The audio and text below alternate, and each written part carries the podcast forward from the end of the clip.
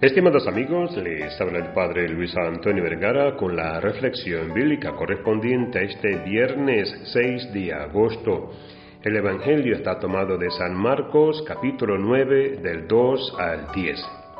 Hoy celebramos la solemnidad de la transfiguración del Señor. La montaña del Tabor, como la del Sinaí, es el lugar de la proximidad con Dios. Es el espacio elevado respecto a la existencia diaria, donde se respira el aire puro de la creación. Es el lugar de la oración donde se está en la presencia del Señor, como Moisés y Elías, que aparecen con Jesús transfigurado, hablando con él acerca del éxodo que le esperaba en Jerusalén, es decir, su Pascua. Sus vestidos se volvieron resplandecientes, muy blancos, tanto que ningún batanero en la tierra sería capaz de blanquearlos de ese modo. Este hecho simboliza la purificación de la iglesia. Y Pedro dijo a Jesús, vamos a hacer tres chozas, una para ti, una para Moisés y otra para Elías. San Agustín comenta bellamente que Pedro buscaba tres chozas porque todavía no conocía la unidad entre la ley, la profecía y el Evangelio.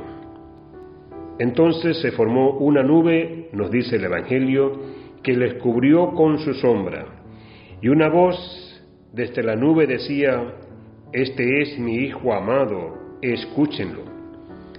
La transfiguración no es un cambio en Jesús, sino la revelación de su divinidad. Pedro, Santiago y Juan, contemplando la divinidad del Señor, se preparan para afrontar el escándalo de la cruz. La transfiguración es un anticipo de la resurrección. Rabí, qué bueno que estemos aquí.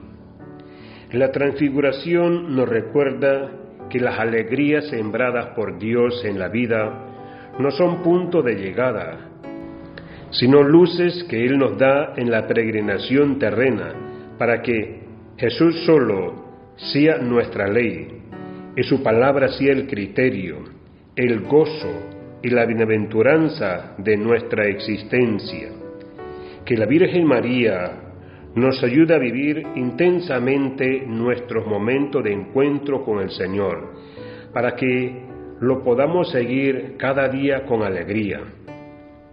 Y nos ayuda a escuchar y seguir siempre al Señor Jesús, hasta la pasión y la cruz, con vista a participar también de su gloria. Que Dios les bendiga a todos.